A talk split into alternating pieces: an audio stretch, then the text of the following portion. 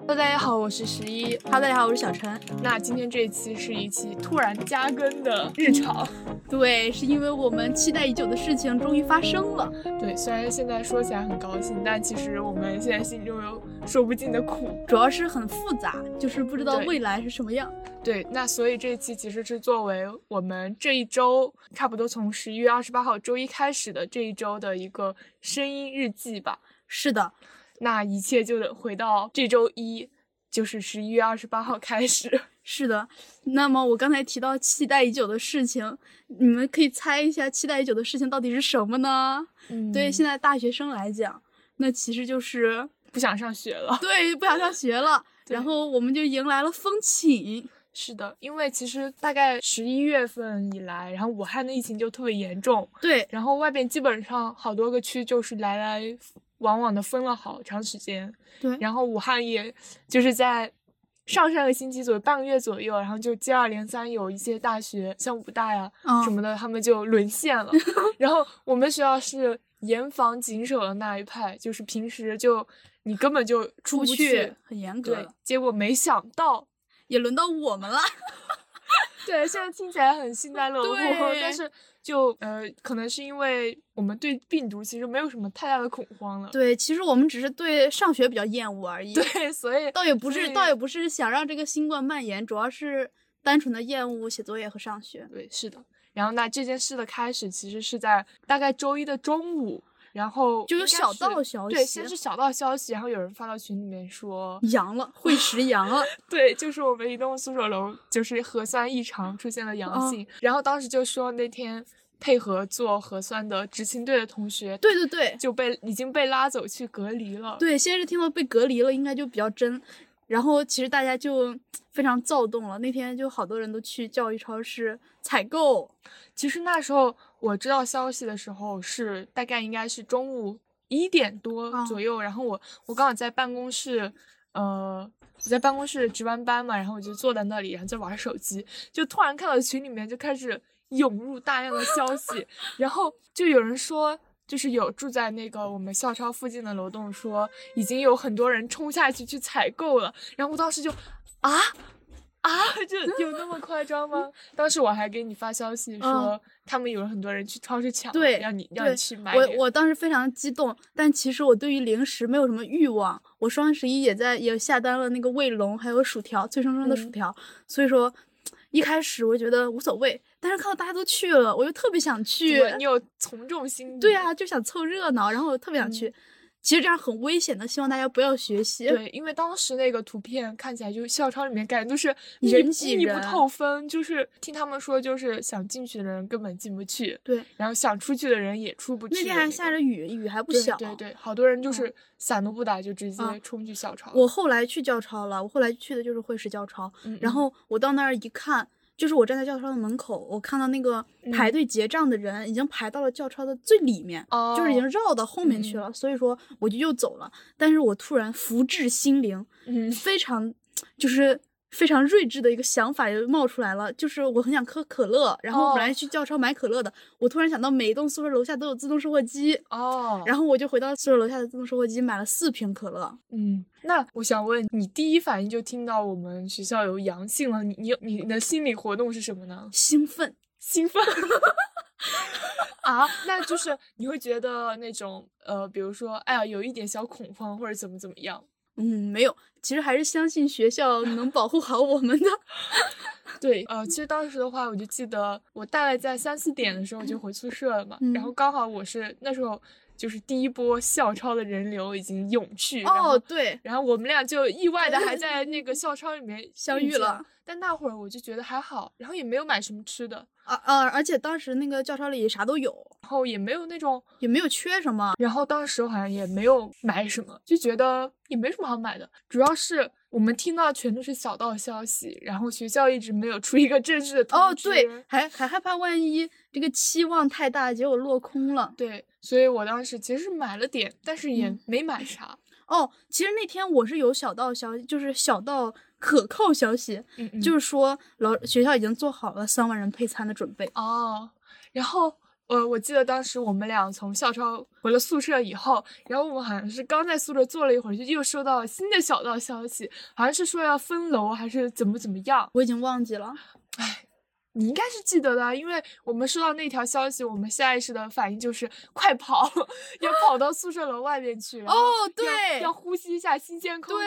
然后那天我手机还没电，我就充了有没有五分钟，然后我们俩就直接就是我拿着我的相机，然后哦对我想到了冲到楼下去了。我们避免这个会食会食有阳性，会食有新冠病毒，哦然后还去了更远的去更远的超市，然后在超市里我吃了这周唯一的一根烤肠，因为我思来想去，我觉得风情的时候大概最可能吃不到的东西就是烤肠了，别的东西好像还能发，嗯，对吧？比如泡面什么的，它可能还会发，但是烤肠就吃不到了。就当时我还带了我的胶片相机，然后出于一些也不知道怎么想的考虑，然后还拍了好几张风控 前的照片。留念，但其实那天也没有发生什么，周一的时候就没有一些官方的消息，说的只是全部改为线上课，嗯，对然，后其他一切正常。嗯，好像那天晚上是不是会时已经开始配餐了，嗯，对，会对吧食是？会食是周一就开始配餐了，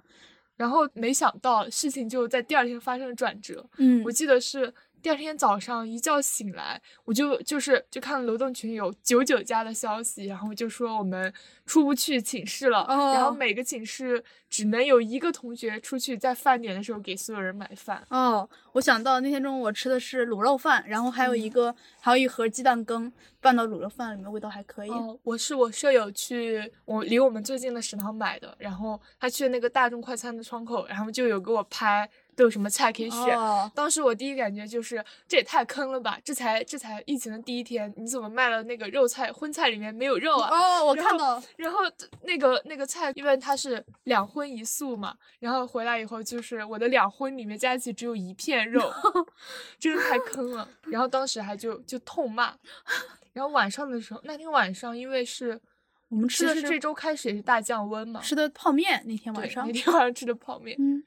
然后就到了应该是到了第三天、嗯周三，已经迎来了我们期待已久的配餐。对，也是说变就变了，然后一觉起来就已经开始有人送早餐，然后送嗯午餐、送嗯晚餐。第一天早上，我记得我们是两个那个肉包子，然后和对一还有个，我还有一块发糕，哦，对我也有一块发糕，然后鸡蛋和牛奶，嗯感觉还是挺多的。反正因为我起来也晚了，嗯，呃，其实周二的时候就是我们自己打饭的那一天，然后当时学校里面其实食堂就有点供不应求嘛，然后哦有好多同学都是没打到没吃到饭，还有就是用我们学校那个线上小程序订饭的，然后他们都十点订的饭，然后一两点都没吃到，然后反正就是出了很大问题，然后就是很多诟病，然后每个我觉得好像每栋楼的都有姐妹建了那个互助文档，哦，然后大家就开始在里面分享什哦么物资呀，然后什么什么什么药品呀什么的。哦，我想起来了，周二那天是分寝室楼，然后给每个寝室楼分配你去哪个食堂买饭，然后好像有的就是咱们旁边的宿寝室就得去竹园买饭，哦，对，真的竹园就特别特别远，就走路要走半小时，至少半小时。而且这周开始就降温，一下从十几二十度降降成零度了。对，，前两天还在下雨，下雪了哦，对，还下雪了。嗯，反正反正等周三我们开始配餐的时候，一切就生活正常了生活就特别美物质好。水平一下就提高了。，对，然后我们学校就立马当当时立马就上了小红书。呃，对啊，就就是别人家就变成了别人家的学校，对，那我们学校后勤其实一直都很烂，啊，对，一直都饱受诟病，结果突然间，就是给了孩子如此好的洗白机会，然后我校也拿我拿捏在手，然后先是给我们，先是发了什么？先发泡面，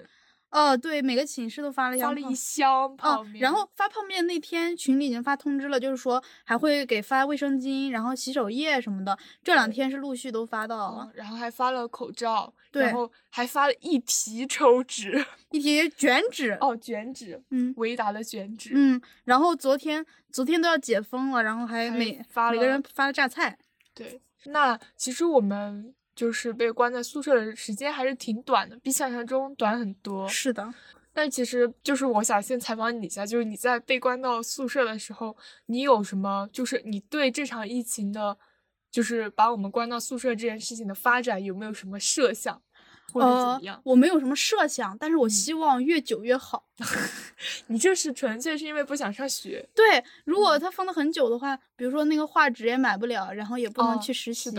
也不能去栽培学实习，然后也不用交实验报告，非常幸福。但其实当时我想的就是，因为像。呃，今年年初的时候，我也有很多同学在上海嘛。嗯。那他们一开始可能也就是以为分没分多久就解封了。嗯。结果最后在宿舍里面待了一两个月，然后其实当时我有一点就是这方面的紧张感，说要把我关一两个月，我该怎么办？哦，我没。但是，但是我当时还有一个想法，就是就算哪怕所有人只是关一周，然后当解封的那一天，就会有一种要面对现实的巨大的逃避感。因为其实上网课我们就很多事情做不了，尤其是像我们有画图作业，然后有很多要实践调研的作业。对啊，但是要汇报的作业还得汇报。但是呃，汇报内容也有所变动啊，本来是要实际调研。是的。包括我们后面还有一整周的在寒风中的实习，所以其实。可能也是因为到期末了，就不太想上。所以，所以我就希望他封的越久越好。他只要封到一月了，那些东西都不能上了，直接回去，下学期再说吧。那我还要再采访你一下，就是作为我们这么短短封控了四五天的同学，那你在？就是得知风控，然后你去超市采购的时候，你都买了什么呢？你给大家分享一下吧，因为你买的东西其实还蛮多的。没有，其实我的好多东西是双十一的时候买的，就是辣条什么的。我风控的时候好像就买了两三桶泡面，嗯，好像买了一包饼干，然后买了一包瓜子儿。哦，你看，我觉得就已经很反常了。谁买谁风控的时候，我觉得会瓜子会封很久啊。我就我准备买扑克牌呢，我想着如果封个就是好久的话，不是很就越封越无聊嘛。我准备买扑克牌也没买，但是你还买了很多饮料。哦，对对对，我要说的就是我买的最多的就是饮料。我当时我那天就在自动售货机先买了四瓶可乐带上去，向我的室友展示，我的室友纷纷要效仿我，我们就一起又下楼了。然后我又买了两瓶矿泉水和一瓶美汁源，结果到解封我只喝了一瓶可乐。反正当时我也是买了几条饼干吧。哦，但其实我平时是那种逛超市。就是我很想吃饼干，但是我真的走到超市就什么都不想买的人。然后那一天就是迫于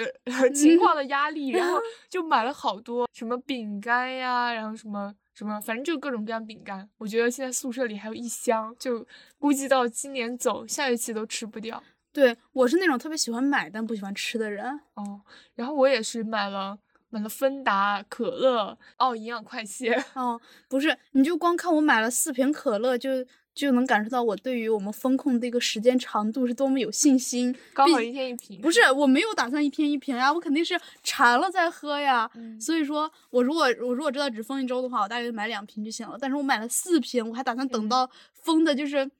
这个情况严重到不能再严重的时候再喝我的可乐呢。哦。哦，那我还买了，我还买了两提矿泉水，因为我平时在宿舍，就是我们楼栋烧的水就，我觉得它有一股味道，所以我一般就是只只买桶装水来喝。结果没想到，就是解封的日子来的如此之快，因为我们今天是今天多少号？今天二号。今天是十二月三号了，我们就已经迎来了。解封对，太离谱。我们就从周三放到周五，其实相当于对，哎，感觉度过了好几天，但实际但怎怎么只有三天呢？那我们不如就在这里回忆一下我们这几天的风控都做了什么呢？哎，感觉因为呃三四五这三天的课，除了像周五的栽培学。是，就是没什么，就是不需要同学们做什么。但周三、周四的课是一点儿也没少呀，因为周三的话是原社，原设线上讲图，然后每个人还要把自己的图拿出来。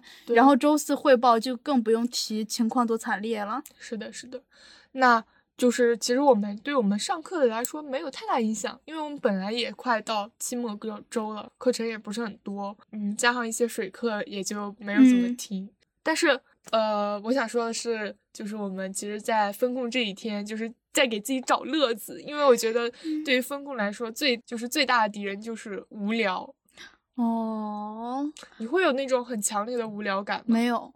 反正我是刚分控的前几天吧，可能在周四之前，然后我的一大体验感就是，我觉得这和我放假没什么区别。因为我放假就是一个很宅的人，然后不会出门，然后就是每天睡到天荒地老。结果就是分控以后，就完全像我放假一样，我就没有任何想学习的心了，我就没有想学习心，我就一直想找点乐子做。哦，主要是我就觉得上大学就没有学习的心了，但是但是我同时作为极度厌恶作业的人，嗯嗯，就是你只要给我布置作业，我就很烦，我就觉得还没有放假。但如果放假的话，其实就还行。嗯放假的话，你每天在家里，你不管几点起，但是你没有作业要交呀。嗯我恨，我非常痛恨交作业这件事情。我认为这个世界上就不应该存在作业。我反正还好。那我们这一周其实小陈虽然我们俩不是一个宿舍的，嗯但是 呃，因等为我有一个舍友，他就这学期因为疫情的原因没有来上学，然后小陈就约等于成为了我们的宿舍成员。那在小陈莅临我们宿舍这几天，其实我们也一起玩了一些，然后也看了一些综艺节目哦，对，所以今天也就趁此在这条声音日记里面跟大家分享一下。对，嗯，首先就是其实我们在一起拼拼图，但哦其实这个没有什么好讲的。嗯，但我觉得拼图这件事情是，本来我其实已经买的很早，是十月份还是九月份买的，嗯都把这件事忘了。然后就是因为疫情这件事情，就一下子想起来还有这点好玩的。因为我那一副是一个嗯两千片的拼图，哦，所以就消磨了很大一段的时间。嗯，我们现在已经拼了一千五百片，因为它分了四个部分，就它本来再再封几天我们就拼完了，现在就对无限的拖延了。太讨厌了。哎，但是我觉得你这个拼图嗯其实是。我感觉是在我拼这么些拼图里面，我突然体会到了一点拼图的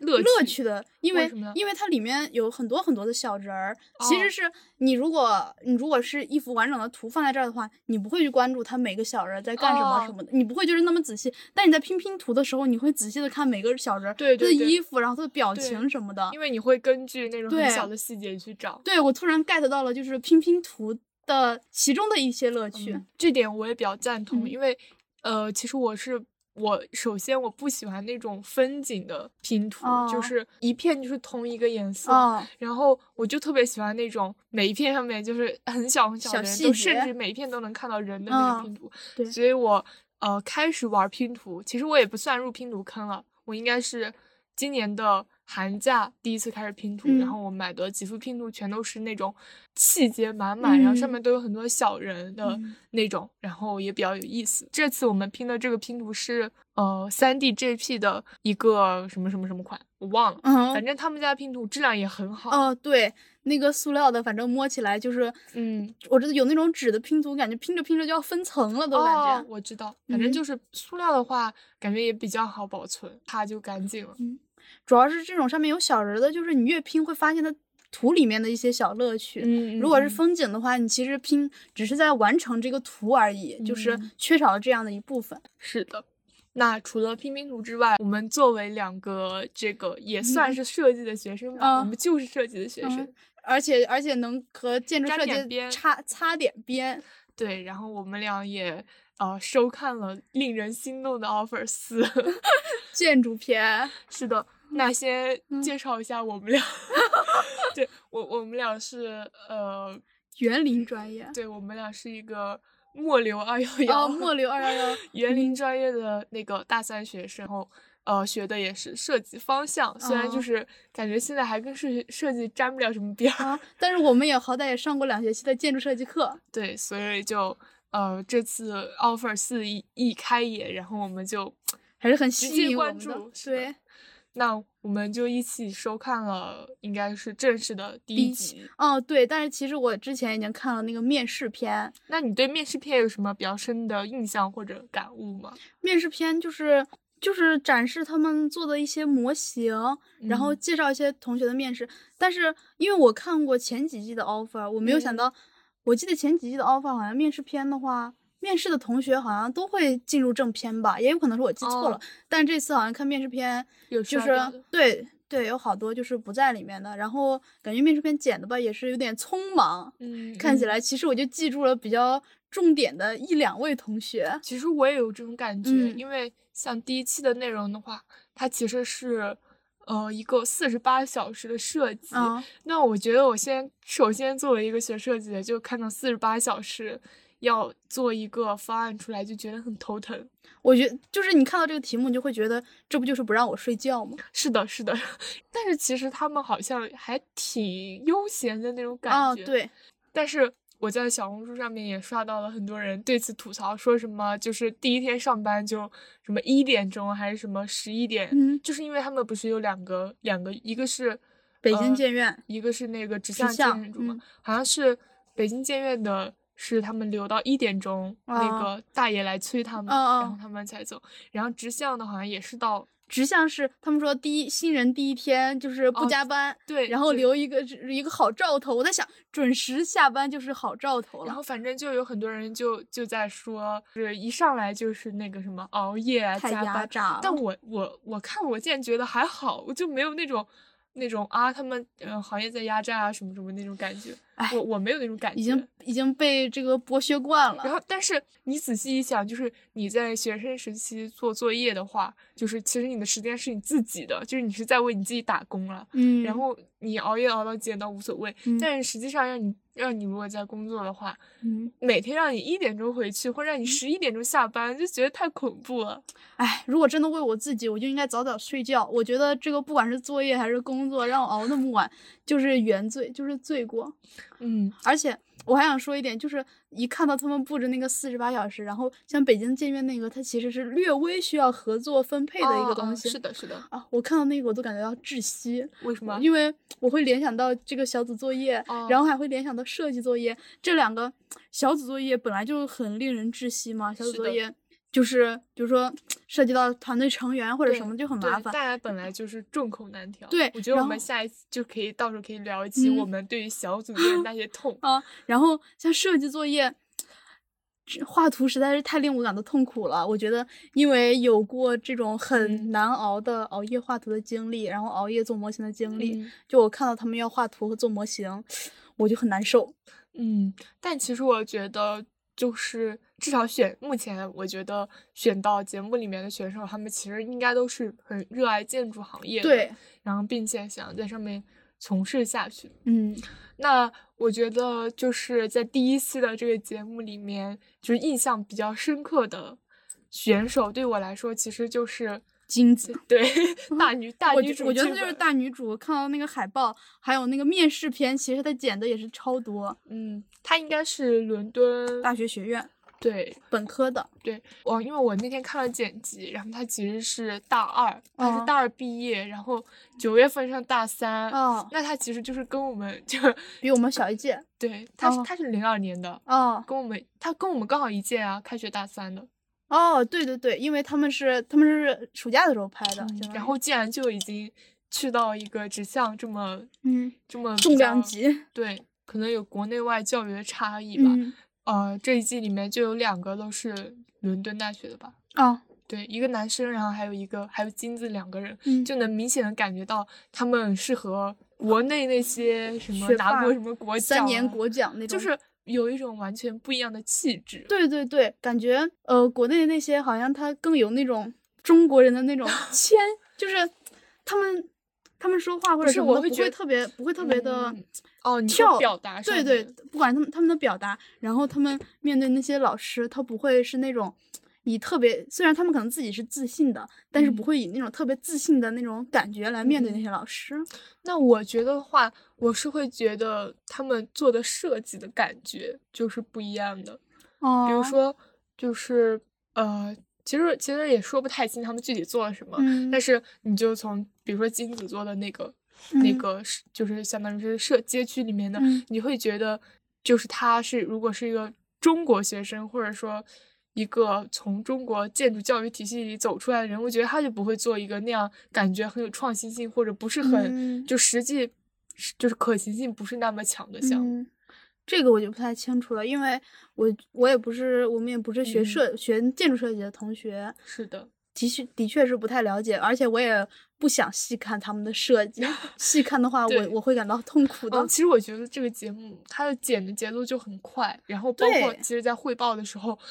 你就根本没有办法 get 到很多信息，而且你看一期，有好多人你都不知道谁是谁，所以我觉得这种可能这种节目它的面向性就会就怎么说我会觉得它面向很广，就是什么样的人都能来收看我觉得这样的电视节目，所以它其实并就缺乏了很多所谓建筑上的专业性等等。对他可能他做一个就像做电视剧一样，你不管是你做你做医生题材的，或者你做律师题材的，也是所有人看的。我觉得嗯他可能也是想把建筑做成这样的，但是像我们这种参点编的，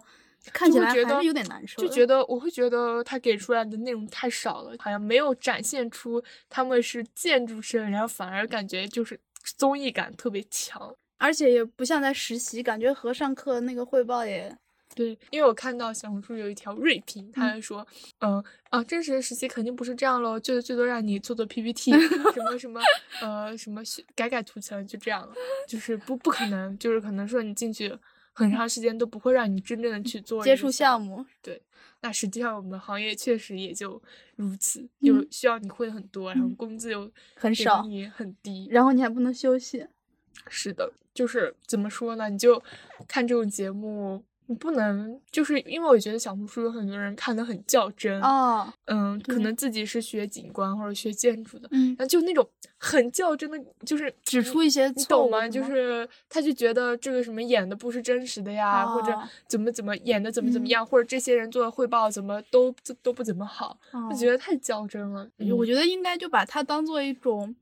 稍微有点真实的电视剧来看就行了，或者说就是比电视剧真实一点的或者说你不要。把自己当成一个学建筑的，你就当成一个普通人，他看了就是一个想想简单了解一下，他又不懂。就图一乐呗如。果你全都讲建筑的内容，你其实作为普通人，你可能都看不下去。对啊，那直接看建筑纪录片好了。从他的评审评审团也可以 get 到，他其实是哦一个对很不专业的节目。对，看那些评审真的想跳过。我们下次应该看纯享版的，六个评审团就选的有点太莫名其妙了，就说说的话感觉就嗯实在是太不沾边儿了，主要是嗯，他们离这里太远了。就是，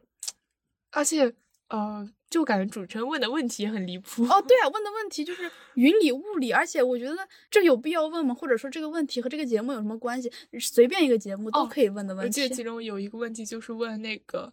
呃，假如你是一个建筑学生，你会更想去职校还是去一个北京呃建院建建院建院这种？啊，然后他就问那些明星他他问关晓彤说：“那你是愿意去谢霆锋工作室，还是愿意去腾 讯？”然后这这问题也太那个嗯令人。嗯，其实评审团里面的那个只有一位是建筑专业的，对，就是应该是清华大学的周荣荣教授。嗯，但是他好像也不咋说话。嗯，就感哦觉，嗯，但凡哎再多请一个业内的，也不对会不嗯至于如此吧。不是说到这个观察团，我想到我最近在看那个《再见爱人》那个综艺，嗯其实人家那个是情感的，应该相比于来说是这个专这个 offer 应该更专业一点嘛。但人家嗯情感的里面好歹还请了那个复旦大学的那个哦沈一斐，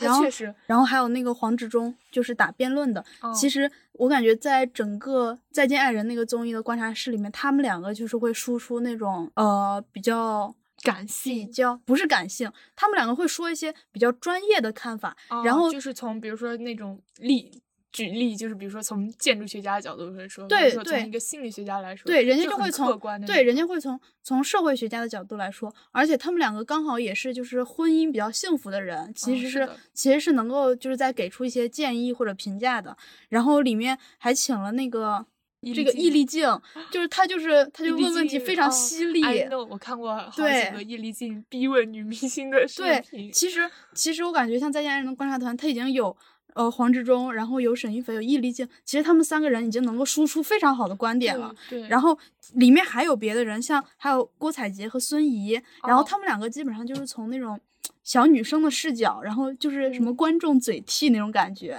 就是这种很这种很随意，然后或者就是很有自己感情的那种输出。然后另外还有胡彦斌和一个和一个男明星，好像叫千哲，这个我就不太认识了。但是胡彦斌在里面也会说出一些非常睿智的评论他其实他。的那个评审团或者说观察团，他搭配的是有层次的，对就是什么样的一类人，然后什么样一类人。而且起码人家就是能输出专业观点的就有三位。嗯，反正我觉得从综艺的角度上来讲，就不从建筑的角度上嗯来讲，就是 Offer 四的那个评，就是观察团，我来跟大家讲一讲都有谁，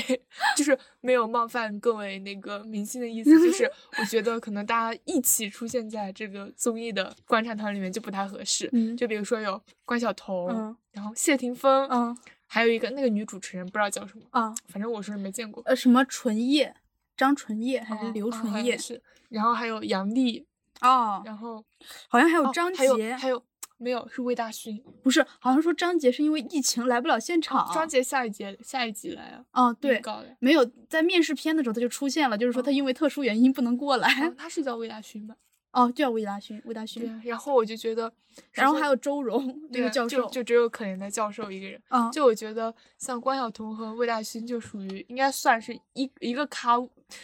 一个嗯咖位的，就是是那种但是我认为，就是针对这个主题来讲，其实关晓彤、魏大勋和谢霆锋他们都算是一类人，对对对对然后只能说谢霆锋在他们俩之中咖位更高一点。对对，或者他更成熟一点。但其实他也没有说一些有用的。对啊，他有点像那种就是啥也不懂的甲方，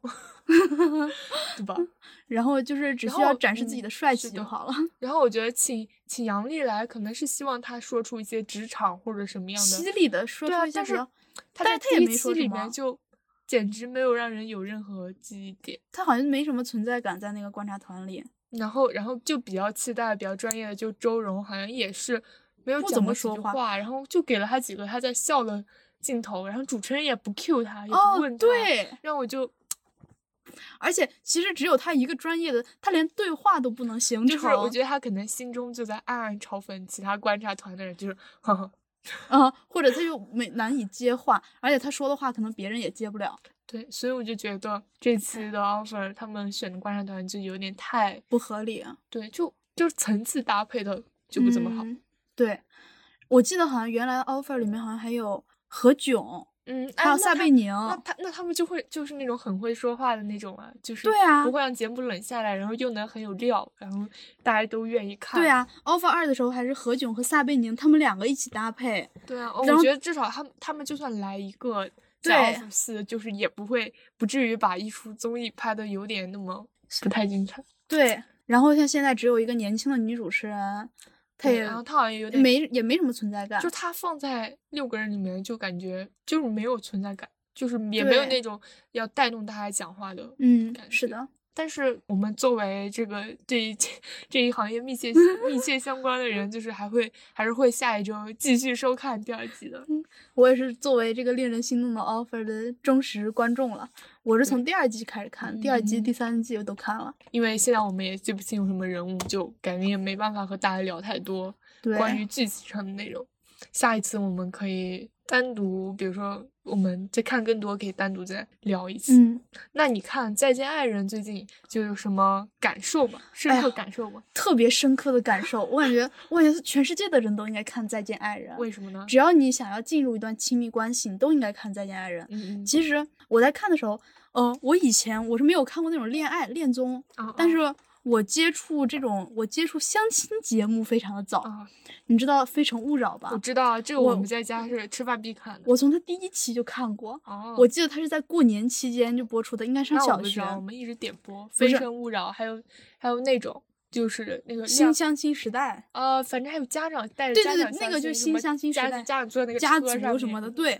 那我看过。对其实你像那个什么《非诚勿扰》以前特别火的，什么宁愿坐在宝马车上哭，也哦，不坐在自行我知道，自自他们行车上笑。有那个，其实那一期我都看过，那个哦人我都看过，他他在那儿就是大半年好像，那你确实是，所以我是从我真的是从第一期开始看《非诚勿扰》的。但是嗯我觉得没看过恋综，也导致我好像不能客观评价。但是我想说的就是，在《再见爱人》里面，其实大家更多的关注点是在于他们两个人的爱，嗯就是他们两个？就是爱的消失，嗯或者是比如说在弹幕里面，大家也会更关注他们两个之间的感情，嗯就是。不管是感情的类型啊，比如说什么你其实控制他了，或者什么你在里面其实当他妈了，但嗯。是大家更多的关注感情，但是实际上在在恋爱尚未开始的时候，嗯。在两个人就是刚相识的时候，大家关注的好像是他们两个配不配，啊，对，对，就是我突然发现，在这个综艺里面，大家更多关注他们的就是要爱，离婚的时候在关注大家是不是真的爱，就不再嗯。在乎大家是因为什么走在一起了，就是只是要分开嗯的时候，，就是不是在不是太在乎大家的那个，不管是地位，然后财富哦。相、相不相匹配，而只关心爱。其实这一点我觉得是特别可贵的。嗯然后在里面，它设我现在是《再见爱人一》和《再见爱人二》是同时看的，我现在已经有嗯的分不清它是第一季还是第二季的了。但是它里面设置的还是很有层次的，就是它每一季就是三对嘉宾，一对是已经领了离婚证的，然后哦另外一对可能是，呃，刚领，但是第一第一季的是那个他们是刚领离婚证，还有三十天的冷静期还没过，嗯嗯然后还有一对可能就是准备离婚，但是没有领离婚证的，嗯就是他们三个他们所在的阶段是不一样的，但是相同的是他们的婚姻可能都存在着很多问问题，而且我是看了《再见爱人》，我突然意识到了一个点，就是好像应该把每个人都看作小孩儿，因为怎么说呢？因为嗯嗯，反正在我小的时候，我会觉得好像长成大人以后，好像很多东西就会消失。就是比如嗯说我，比如说我看到别的小朋友，他可能有哪些哪些的特点，但是我觉得作为一个大人，好像每一个大人都是一个完人一样。起码哦是在小的时候我，我可嗯能是这样看的。但是可能后来我没有这样的想法，我也没有别的想法。但是我看了《再见嗯爱人》之后，我真的会觉得，其实每个人都还是一个小孩儿，因为他他们在他们这种在婚姻里暴出来暴露出来的很多问题，其实都是源于他们很小很小的一些事儿，然后哦很小很小的一些经历，就是跟他们的原生家庭，或者说跟他们一生的经历都有关。对跟他们一生的经历都有关。其实也是磨合之中的一些嗯，是的。然后其实就是很多，嗯，可能在不了解一些人的时候，你会觉得每个人都差不多。但是嗯你其实，呃，在看了节目的时候，你就会发现，其实每个人都会暴露出来一些还是比较特别的一些缺点，嗯，其实就是不好的方面，就是每个人可能都会有一些暴露出来一些特别的不好的方面。嗯但是两个人，比如说咱们两个可能不太熟的时候，其实大家都是和乐融融，不会有什么矛盾的。嗯其实，在节目里面，好像是有也有嘉宾就说，就是也有观察室的嘉宾就说什么，嗯呃，不要说你你其实不应该总是抱怨自己的原生家庭，没有谁的原生家庭是圆满的。但是有的人可能原生家庭对他不好，他会反思，他会就是避免做什么哦样的人。但是有的人他的原生家庭不好，他反而就已经又被教育成了他原生家哦庭的样子。我懂。嗯，而且里面有很多很多，呃，两个人相处之间的哲学吗，对哲学，我感觉怎么说呢？它其实不仅适用于男女的男女的亲密关系，不管是你和朋友，就是和其他人的亲密关系，包括你和父母呀什么的亲密关系，其实都相适用的。所以我嗯认为这个综艺还是非常值得一看的。嗯，那也推荐给大家去对看。那至于这个令人心动的 offer，我觉得就是大家目前来说 就是观感一般。啊、大家爱看不看吧。嗯，主要是其实就是感觉大数据这个，就是你看了什么，然后你在小红书一刷，就会给你推送全是那样的，然后就是那些内容点进去，你就不想看别人吵架啊，就是 就怎么会有那么多人每天要在网上辩论呀，就那种感觉。嗯，大家应该都懂，经常上网的人都懂。那最后一件事情就是，其实从应该也算是我们这周发生的事情，就是这周和上周，嗯然后我们俩针对了一个我们学校里一个非常个人好奇的问题，然后嗯准备想把它做成一个研究项目。对，其实一开始我俩是打算把它做成选题的，做成我们的播客选题的。对，然后结果没想到这个讨论着讨论着，事情就发展到了别的对，然方向。后就很想把这件事情摸清楚，嗯然后知道它到底是怎么一回事儿，然后又和我们专业课的老师交流了一下，对，最后就决定把它做成一个项目、研究项目、科研嗯项目。对说说好听点，做成一个科 研嗯项目。反正这两周也是经历了很多，就是一些非常难以解决的人际上的问题啊，还有就是关于我们选题的探讨，也嗯想了很。也要做很多准备。现在就是算是我们这个项目就正式开始了，嗯，也就在这里跟我们的观众听友们就是剧透一下，我我们以后可能会也许就会嗯做很多期关于这个研究项目有关的。对我相我相信，如果就是其实每个大学生他可能在自己的学校里面会关心的一些事吧。然后也希望如果后面有机会的话，就可以邀请到我们一些听友朋友们，嗯然后就是来做一个交流深度访谈之类的。啊，然后或者说我们可以做一些交流，然后就录一期播客，然后也嗯作为我们科研的一个材料，然后哦那叫什么一举两得。对，那在最后的话，你还有什么对于我们这一周的生活补充的吗？我觉得我们要展望未来了，因为今天已经有更重量级的消息，就是我们学校可能要哦提前考试，然后放假。对，反正就是我们学校一直就是官方消息特别迟缓，然后嗯每天就是假消息、真消息乱飞。嗯我觉得我已经在短短的这周风控大概三四天中，嗯已经、已经丧失了所有消息的分辨能力，就每天都是一些啊要放假了，要风控了，然后又阳了几例，然后呃明天就要放假了，考试要提前啊这种假消息。哦哦，我还想吐槽一点，就是我们嗯学校的课程排已经排到三十号，人家别的学校就是不推迟，不是不提前放假，也会在三十号之前嗯都结束考试周的，而我们的上课周就要持续到三十号。我不知道学校会怎么安排我们剩下的课，但的是现在感觉是有可靠消息说我们要提前走。对，然后我这两天其实也在刷一些社交网络，比如说在极客上面刷那个大学生大学生的圈子帖的时候，嗯就会发现，就是这个世界上被关起来的大学生实在太多了，就 是一刷十条有八条都是已经啊在宿舍分了几个一两个月了，什么啊在宿舍分了多长时间，然后这么一想，就是我们至少还就分了。四三五天，三天就嗯放出来了，然后就学校也很头铁，然后学也一切开始正常运行。对，今天的食堂竟然是所有凳子。其实我看就是其他高校的那个食堂，啊都没你即使对你即使解封，即使可以去食堂，然后也不让你堂食，都没有凳子，大家但大家站着吃。结果嗯今天去食堂，一个凳子都不少，我的妈呀，所以说现在的局势就也很难说，很微。妙。对，那希望希望下周学校赶快出通知吧。对，然后这样子就是我们尽快放假，我们也可以有更多时间来录制新的节目，因为这学期确实也很拖忙，更，对，然后也没有更什么节目，然后主要是没有按照规律来更节目，对，所以也希望后面的话，努力努力周更，那今天这期节目就到这结束了，那大家再见。拜拜。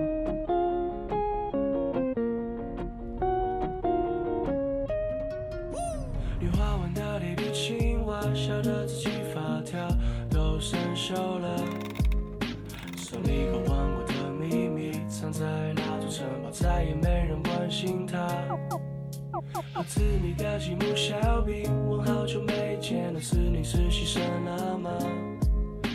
他再也不会回来了，是你已经长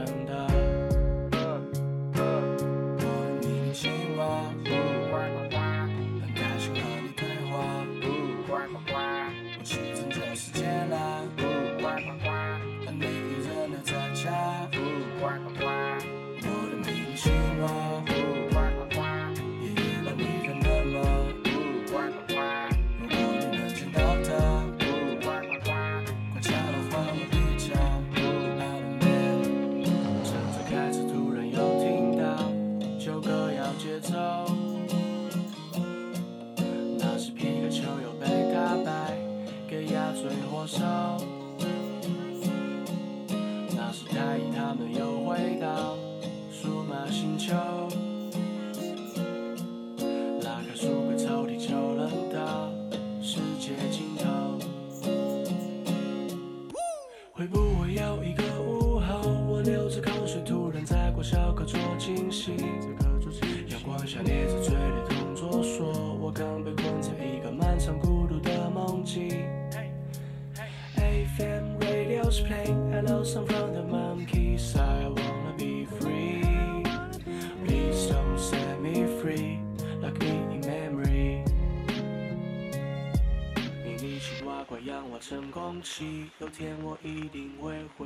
拯救